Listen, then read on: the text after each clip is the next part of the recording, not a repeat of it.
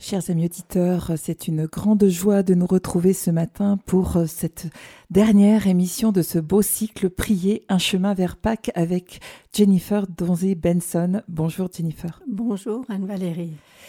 Alors nous allons euh, poursuivre notre euh, cheminement vers Pâques dans ces temps de prière et je vous laisse la parole. Merci.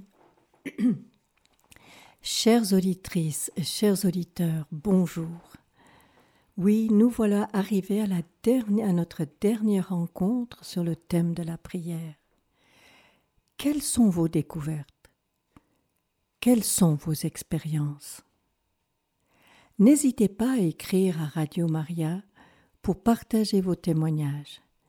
Ils donneront un précieux encouragement pour d'autres qui hésitent peut-être à se lancer dans cette grande et belle aventure qu'est la prière.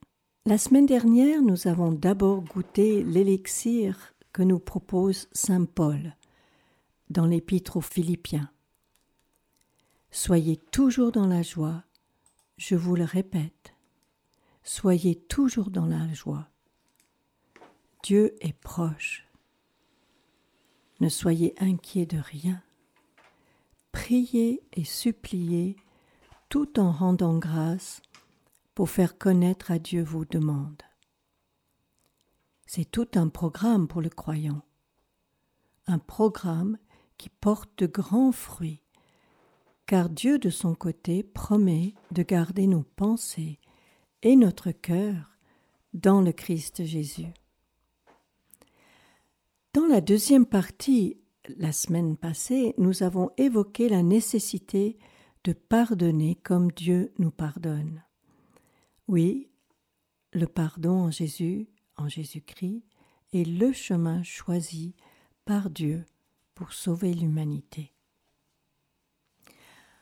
Vous savez que notre émission se veut pratique et interactive. Alors reprenons tout d'abord l'exercice de la semaine dernière de la prière de demande selon le cœur de Dieu. En effet, par la bouche du prophète Isaïe, Dieu nous dit Vos pensées ne sont pas mes pensées. Et dans l'Épître aux Romains, il nous exhorte Laissez transformer votre intelligence par le renouvellement de vos pensées.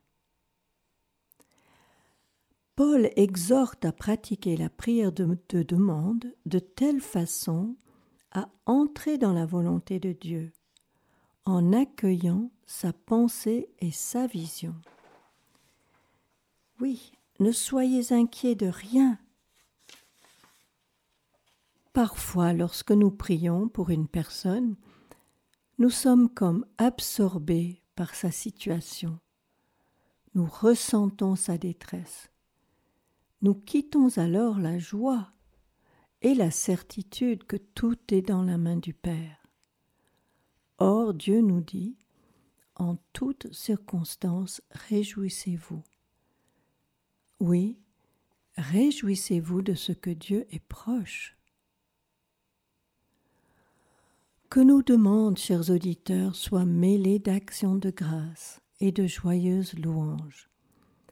Notre prière sera alors vivante, légère, comme une danse, efficace aussi, pour que nous demeurions dociles aux inspirations de l'Esprit.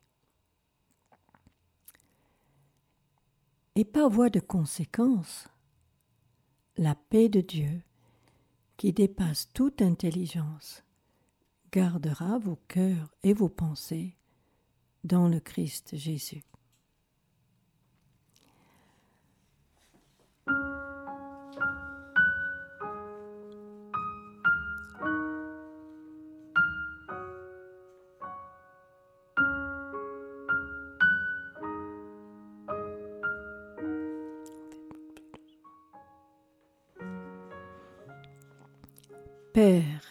Je te rends grâce, je te loue. Tu es mon roc, ma citadelle, mon refuge. Tu es ma lumière. Merci pour la vie. Merci pour ma vie et celle de mes proches. Mon cœur est dans la joie, car tu es proche. Je t'apporte, mon enfant, ses difficultés scolaires, son handicap. Je te confie mon mari, ma cousine, mon voisin. Merci de les avoir créés. Fais descendre sur eux ta bénédiction. Apporte-leur consolation, force et protection. Je te remercie pour ce que tu fais en cet instant. Je sais que tu es auprès de chacun d'eux. Sois loué Jésus. Je te confie les pays en guerre. Pardon et miséricorde Jésus pour la haine, pour la violence. Tu as donné ta vie pour nous délivrer. Merci. Ton cœur est grand ouvert pour accueillir tout homme.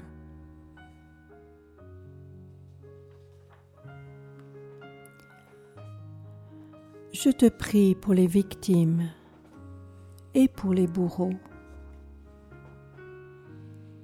Délivre-nous du mal.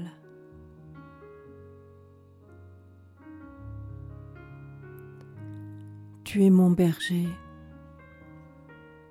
Tu es notre berger. Ta voix est douce et puissante tout à la fois. Je te bénis au milieu de mon épreuve, au milieu de cette tempête que je traverse, au milieu de cette difficulté.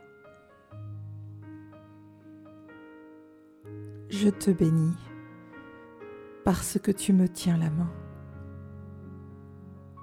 Tout concourt au bien, même les choses difficiles.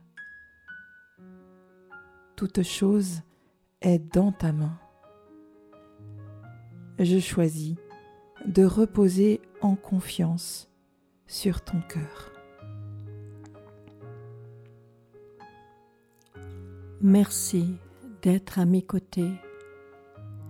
Merci de me conduire. Oui, le Seigneur est mon berger. Sur des prés d'herbes fraîches, il me fait reposer.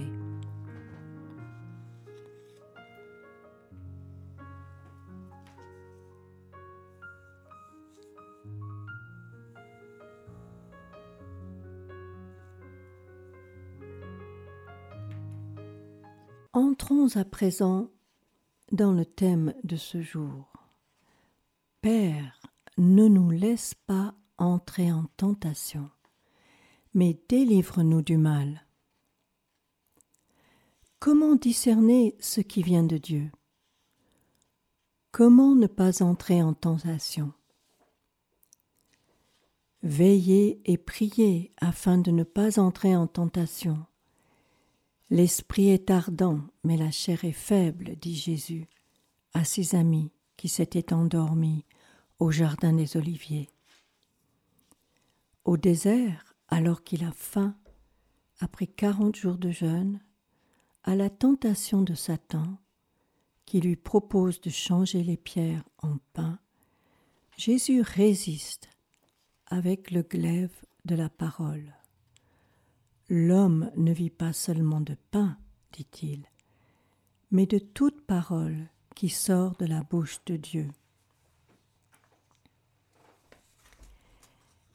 Écoutons une fois encore le Père Jacques Philippe dans son livre Apprendre à prier pour apprendre à aimer. il nous parle de discernement et de tentation. Une lampe pour mes pas, ta parole, Seigneur, dit le psaume 119. La confrontation régulière avec la parole de Dieu est vitale parce qu'elle seule peut mettre en lumière la vérité de notre vie. Cette puissance de discernement propre à la parole de Dieu est bien mise en évidence dans le passage de la lettre aux Hébreux.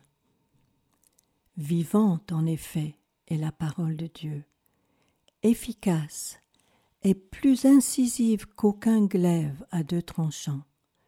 Elle pénètre jusqu'au point de division de l'âme et de l'esprit, des articulations et des moelles. Elle peut juger les sentiments et les pensées du cœur. Le Père Philippe poursuit en disant L'écriture est comme un miroir qui permet à l'homme de se connaître en vérité en bien comme en mal. Elle dénonce nos compromissions avec le péché, nos ambiguïtés, nos attitudes non évangéliques, mais elle fait aussi jaillir ce qu'il y a de meilleur en nous, pour le libérer et l'encourager. Elle atteint le point de division entre l'âme et l'esprit. Autrement dit, elle permet de discerner entre ce qui est construction psychique, ce qui relève de notre humanité, et ce qui est spirituel, ce qui procède du dynamisme de l'amour. Seule la parole peut opérer un profond travail de discernement de vérité dans notre existence. Ce n'est pas l'homme qui travaille la Bible, c'est la Bible qui travaille l'homme. Fin de citation. Et voilà, chers auditeurs, une histoire vraie pour illustrer mon propos. Elle se passe en 2002.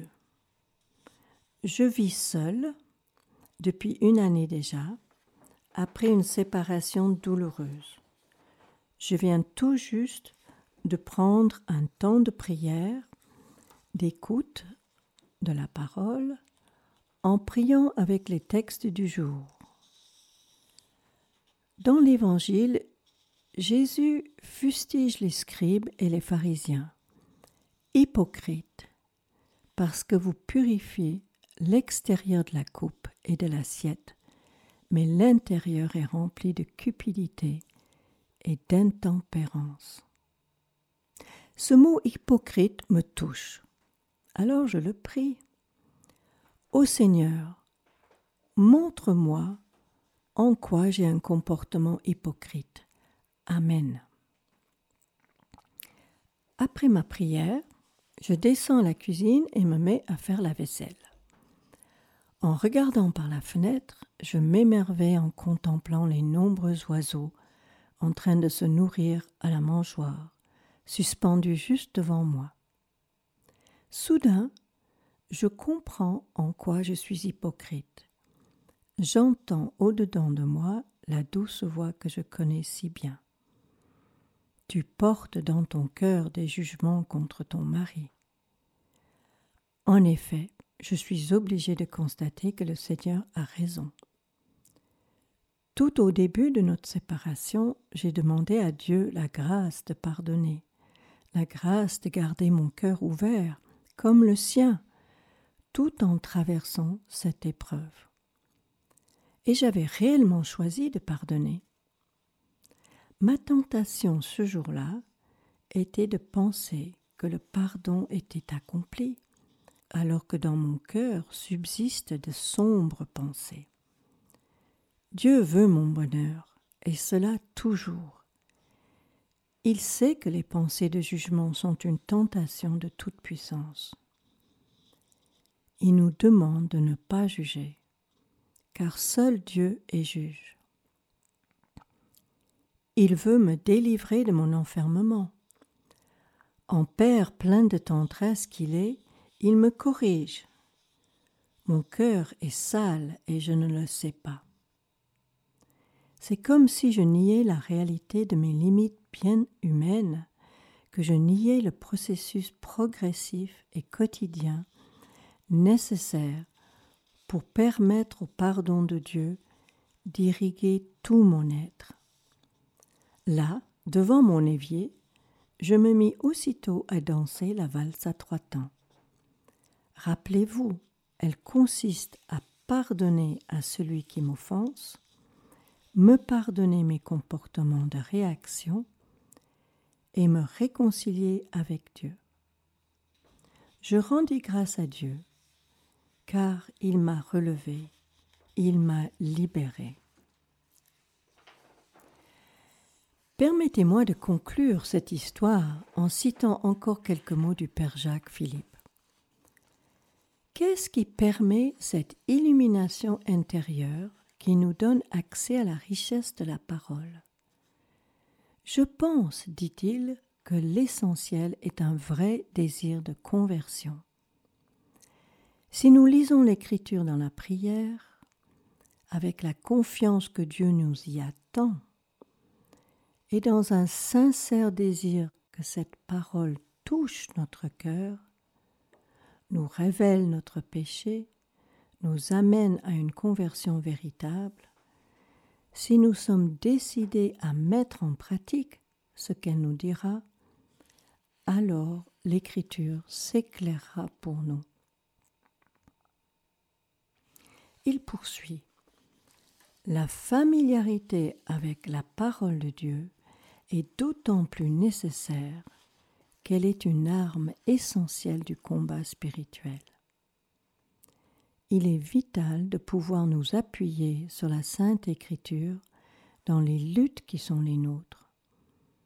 Nous vivons des moments de notre vie où cette autorité de la parole de Dieu sera notre planche de salut. Dans certaines périodes d'épreuve, la seule manière de tenir bon sera de nous appuyer non sur nos pensées et nos raisonnements, qui manifestent leur radicale fragilité, mais sur une parole de l'Écriture.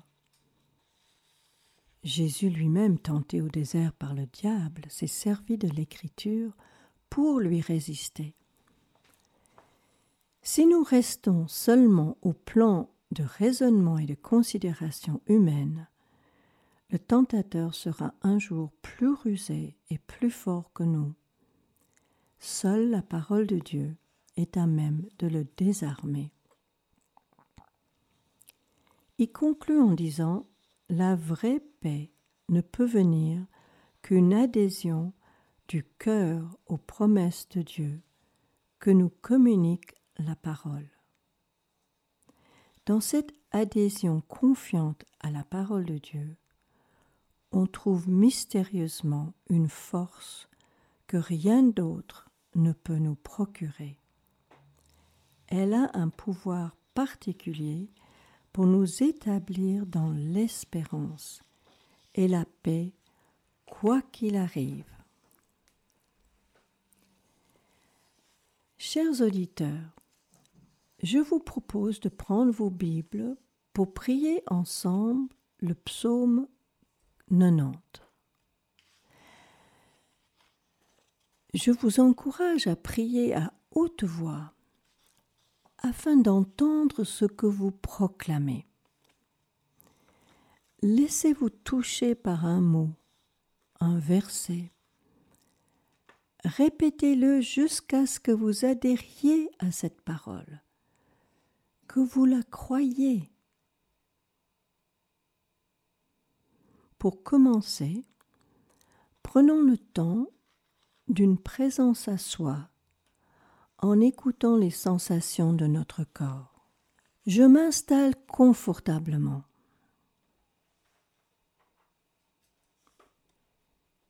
Je ferme les yeux. Je ressens mes pieds posés sur le sol.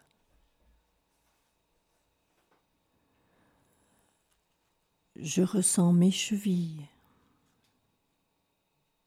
mes jambes, mes cuisses.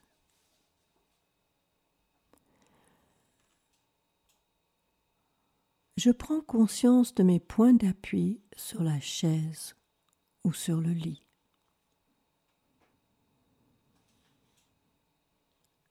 Je ressens mon bassin, mon thorax, mes épaules, mes coudes et jusqu'au bout de mes doigts.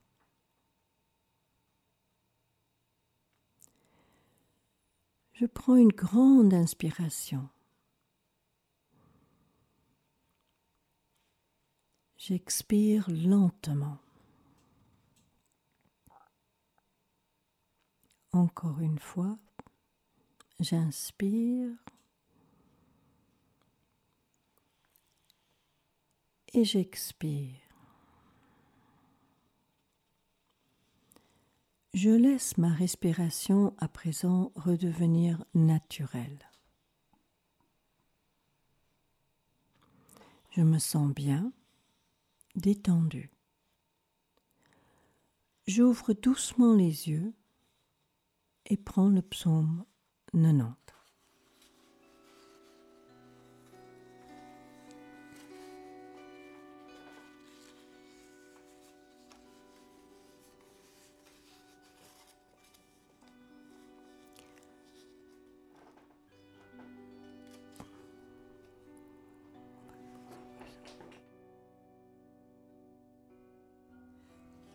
Je me tiens sous l'abri du Très-Haut et repose à l'ombre du Puissant, je dis au Seigneur, mon refuge, mon rempart, mon Dieu dont je suis sûr. C'est lui qui te sauve des filets du chasseur et de la peste maléfique. Il te couvre et te protège tu trouves sous son aile un refuge.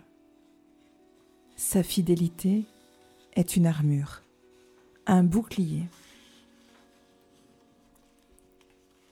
Tu ne craindras ni les terreurs de la nuit, ni la flèche qui vole au grand jour,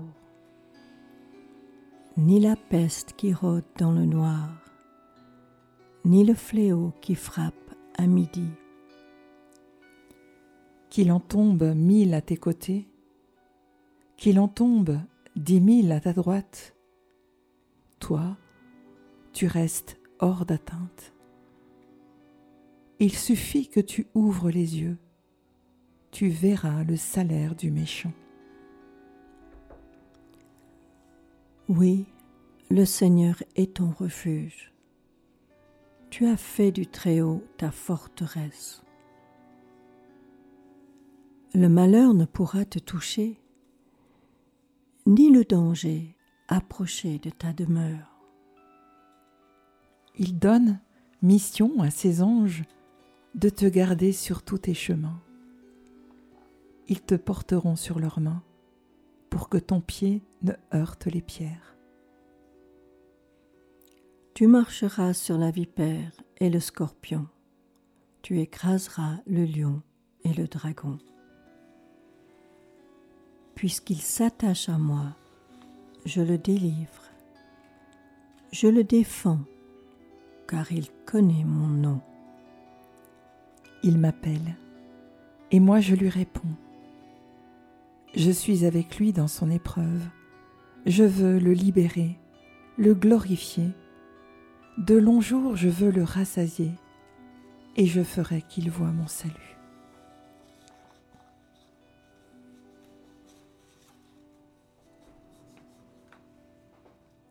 Mon refuge, mon rempart, mon Dieu dont je suis sûr.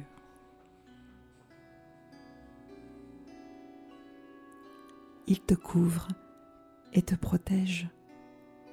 Tu trouves sous son aile un refuge. Mon refuge, mon rempart.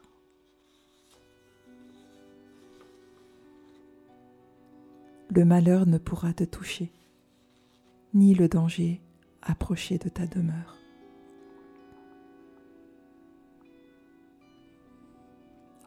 Il donne mission à ses anges de te garder sur tous tes chemins.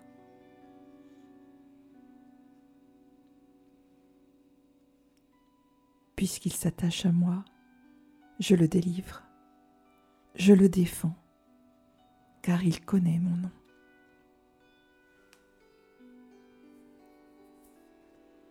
Il connaît mon nom.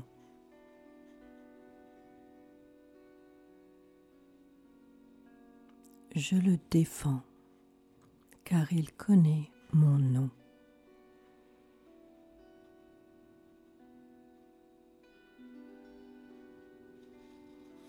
Tu ne craindras ni les terreurs de la nuit, ni la flèche qui vole au grand jour.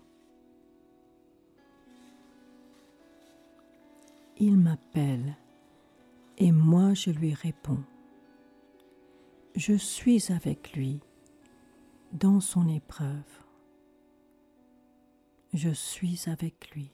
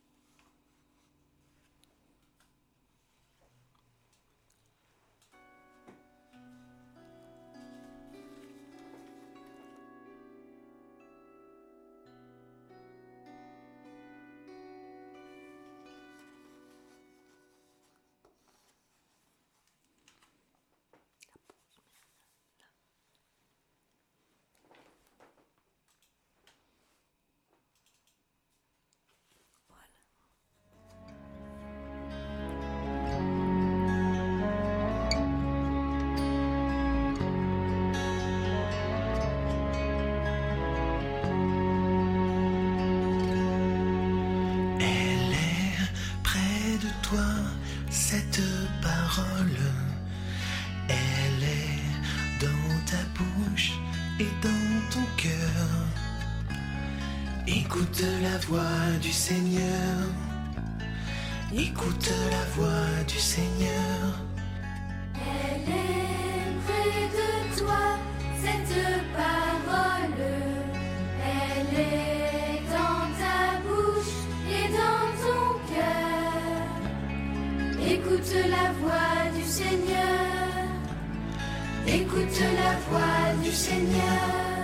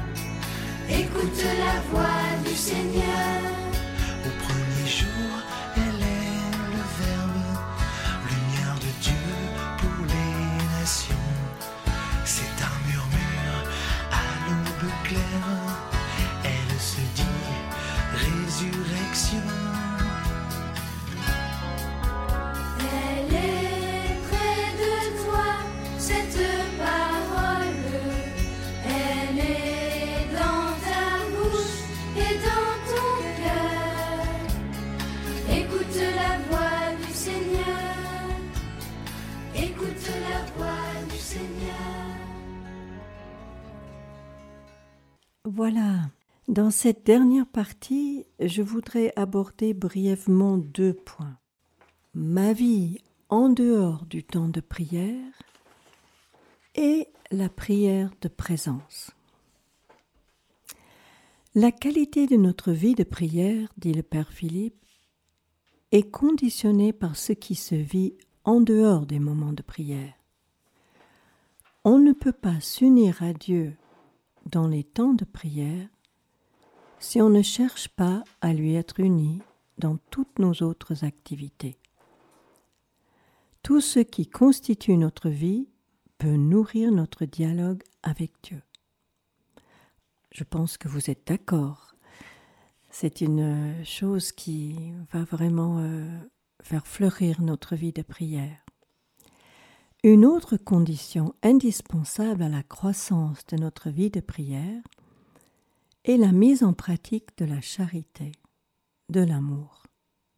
En effet, comme l'écrit Saint Jean, comment aimer Dieu que je ne vois pas si je n'aime pas mon frère que je vois?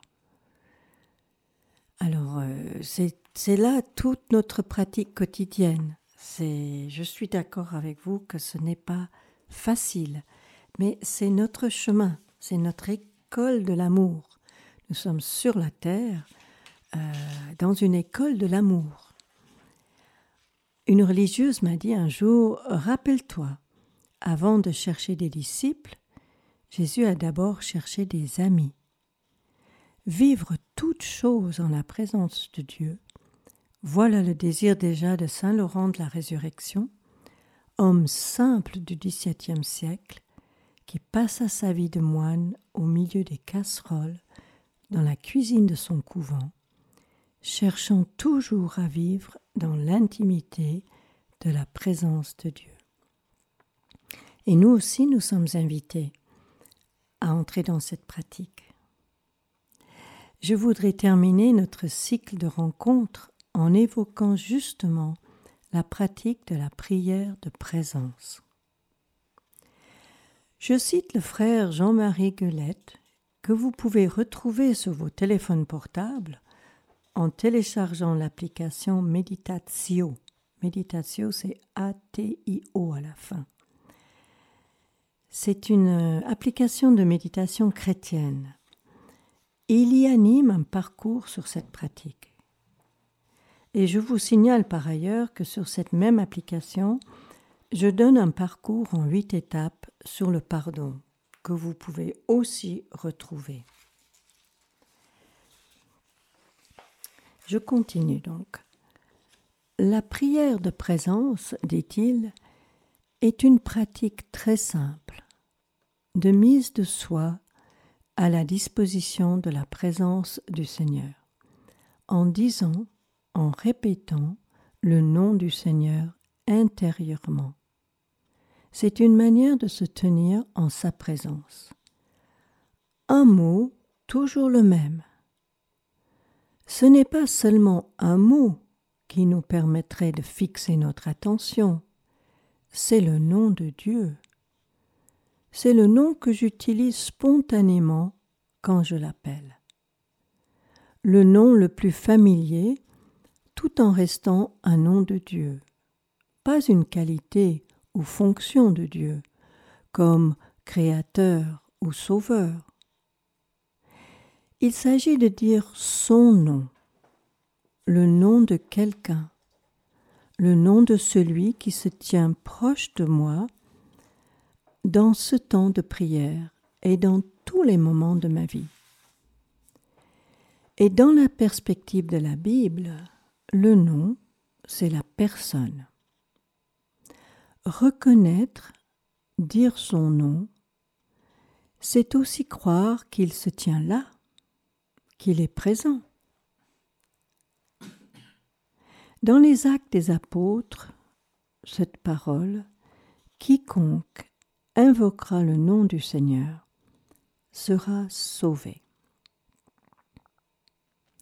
Eh bien, comme euh, pendant tout ce parcours, euh, je vous ai proposé des temps pratiques, je vous propose un dernier temps pratique avec quelques instants de silence pour entrer dans cette prière très simple en répétant le nom de Dieu que vous aurez choisi.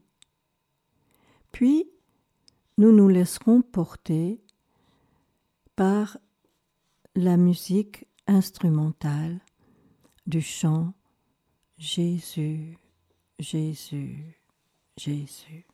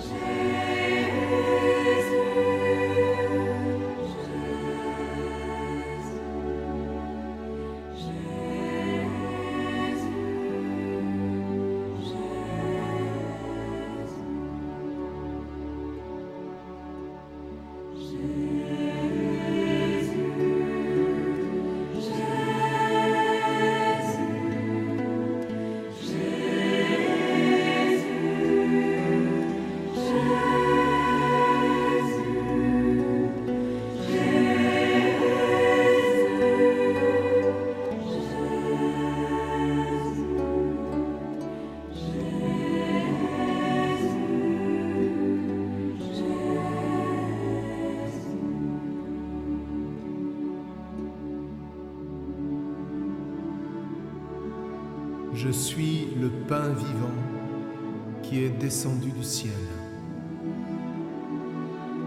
Si quelqu'un mange de ce pain, il vivra éternellement. Le pain que je donnerai, c'est ma chair, donnée pour que le monde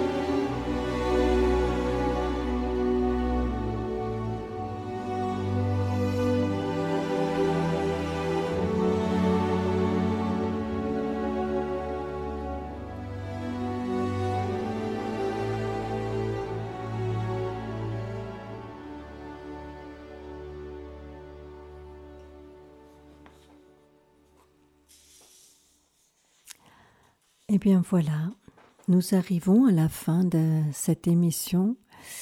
J'ai toujours beaucoup de plaisir de vivre ces moments, de partager, de prier ensemble. En conclusion, je voudrais dire que la prière chrétienne est toujours un dialogue entre Dieu Père et son enfant. Notre prière est trinitaire, relationnelle par excellence. Dieu ne nous demande pas de nous asseoir et de chercher le vide.